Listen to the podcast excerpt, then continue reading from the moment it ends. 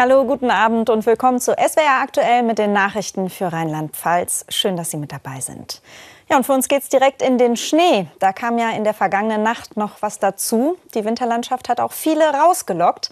Auf der Kalmit bei Maikammer in der Südpfalz hat das laut Polizei sogar zu einem Verkehrschaos geführt.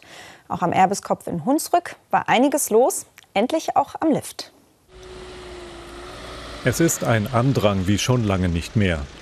Die Zufahrtsstraßen verstopft, die Parkplatzsuche reine Glückssache.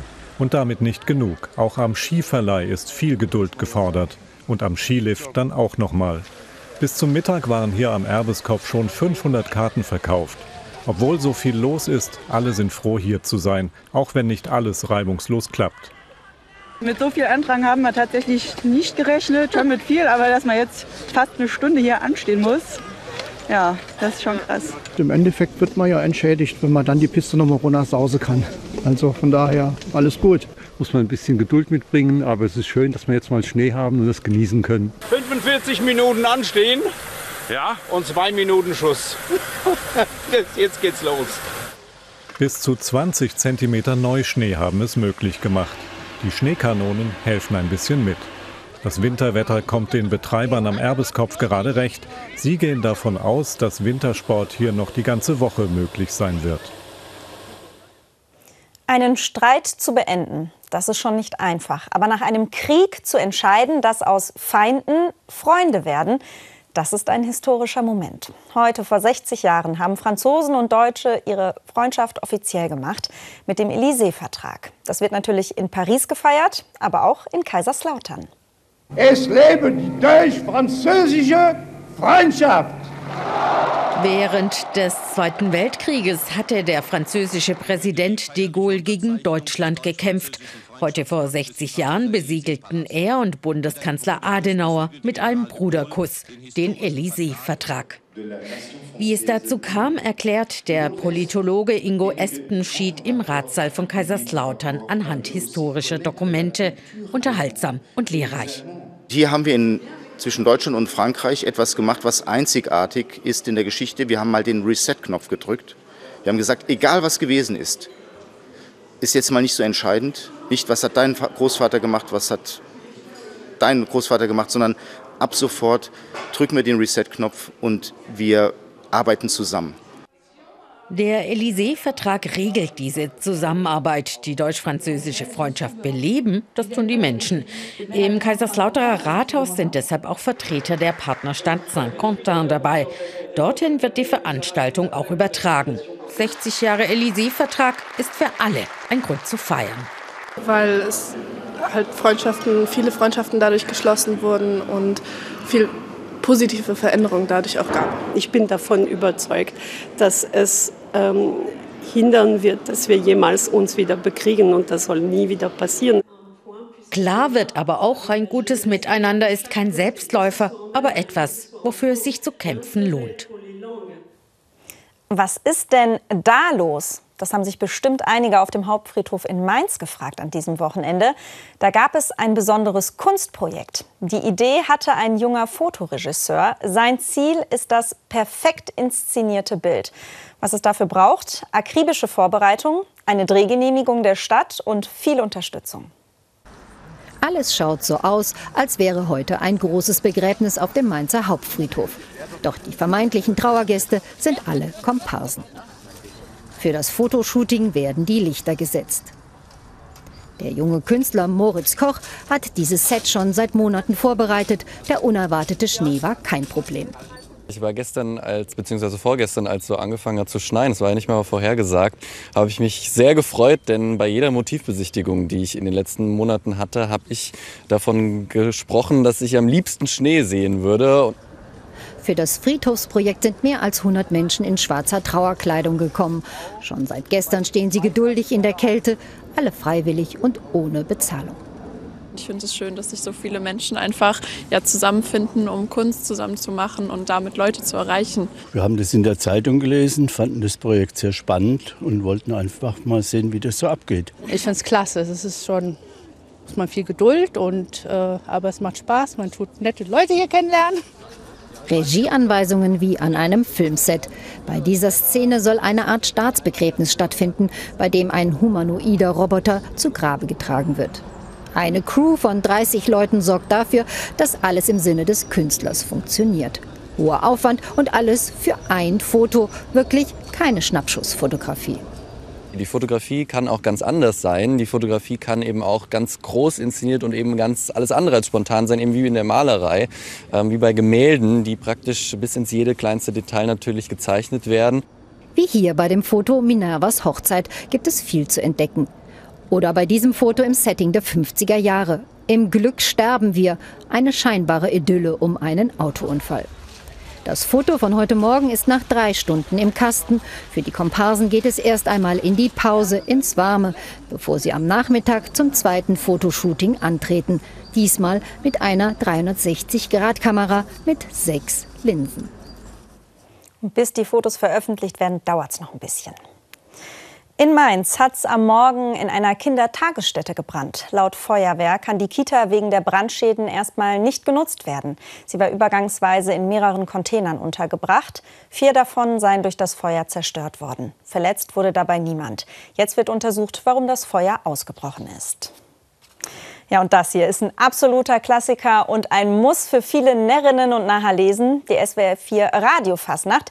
Die läuft seit dem Nachmittag und wird live übertragen. Nach langer Pause ist die Traditionssitzung also zurück. Im Kurfürstlichen Schloss in Mainz geht's wieder in die Bütt und auf die Bühne. Auf das Öffnen des Vorhangs haben sie wohl alle hingefiebert. Nach drei Jahren heißt es endlich wieder, ohne jegliche Einschränkung Radiofastnacht feiern. Den Zuschauern hat man die Vorfreude auf fünfeinhalb Stunden Mainzer Fasenacht angemerkt. Wir haben uns total gefreut, dass wir bei Ihnen diese Karten noch erhalten haben. Und wie gesagt, wir sind in Worms aktiv bei der Wormsaner Halle und dann sehen wir mal, was heute uns erwartet. Wir sind schon ganz aufgeregt und wir haben gerade eben gesagt, das erste Mal seit drei Jahren wieder kostümieren. Auch die Akteure konnten es kaum erwarten, endlich wieder auf der närrischen Bühne zu stehen meinst du tust mir so gut. Ob Hofsänger oder Ballett, das Publikum war gleich in Stimmung. Und jeder Aktive weiß, wenn das Publikum begeistert ist, dann ist die Sitzung ein Selbstläufer. Das Essen kann das. Am Dieses Jahr ist es nach Ansicht von Nachtwächter Adi Guckelsberger offenbar leichter als sonst. Es ist so, obwohl zwar teilweise die Säle schlecht verkauft sind, die Stimmung, die Stimmung ist auf allen Sitzungen super, egal wo man hinkommt. Und das sagen mir auch die Kolleginnen und Kollegen.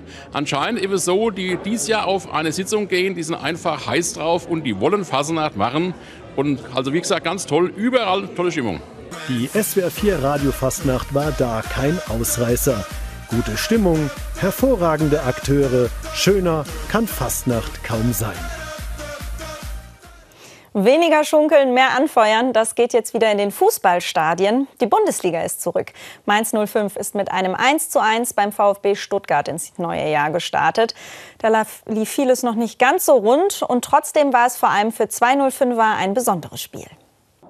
Lockeres Training am Tag nach dem Punkt gegen Stuttgart. Bo Svensson zufrieden. Mit positiven Gefühlen gehen auch Finn Dahmen und Eamon Barcock aus der Partie. Beide machten ihr erstes Bundesligaspiel in dieser Saison von Anfang an. Im Großen und Ganzen ist es ein gerechtes Unentschieden, viele Chancen auf beiden Seiten. Äh, jetzt geht es einfach ähm, Mund abputzen, weitermachen. Jetzt kommen viele Spiele auf uns zu. Eamon Barcock hatte zwei der angesprochenen guten Chancen. In der ersten Hälfte scheiterte er an Florian Müller, in der zweiten an der Latte. Knapp war es, ganz knapp. Äh, ich habe es mir gestern vorm Schlafen wirklich tatsächlich wirklich angeschaut. Ähm, ein bisschen tiefer, dann wäre er reingegangen. Ähm, ja, ich gebe weiter Gas, um das erste Tor für Mainz 05 in der Bundesliga zu machen und ja, hoffentlich demnächst. Den Mainzer Treffer erzielte Markus Ingwertsen per Elfmeter zum 1:1. Kurz zuvor waren die Stuttgarter in Führung gegangen. Es war eine regelrechte Einladung der Mainzer Defensive, die nicht entschieden genug störte und so ihren jungen Torwart Finn Dahmen im Stich ließ. Ja, ich glaube, wir hatten einfach mehrfach die Chance, den Ball zu klären und haben es nicht hinbekommen. Und ähm, Ja, ich glaube, wenn man so viele Fehler innerhalb von kurzer Zeit in der Bundesliga macht, dann wird es leider mit dem Tor bestraft. Damen ersetzte Robin Zentner, der noch Rückenprobleme hat. Es war erst sein sechstes Bundesligaspiel, es war ein sehr gutes von ihm. War auf jeden Fall eine gewisse ähm, Anspannung auch vorher da. Aber ich habe mich natürlich auch sehr äh, gefreut, wieder Bundesliga spielen zu dürfen. Und ähm, ja, mal schauen, wie es am Mittwoch aussieht. Die Chance, dass Finn Dahm dann gegen Dortmund wieder spielt, sind hoch, denn Robin Zentner hat heute noch nicht mittrainiert. Sie ist eine der erfolgreichsten Leichtathletinnen in Deutschland, Gesa Krause. Zweimal Europameisterin, Bronze bei der Weltmeisterschaft. Und das sind nur einige ihrer Erfolge. Die 3000 Meter Hindernisläuferin startet für den Verein Silvesterlauf Trier.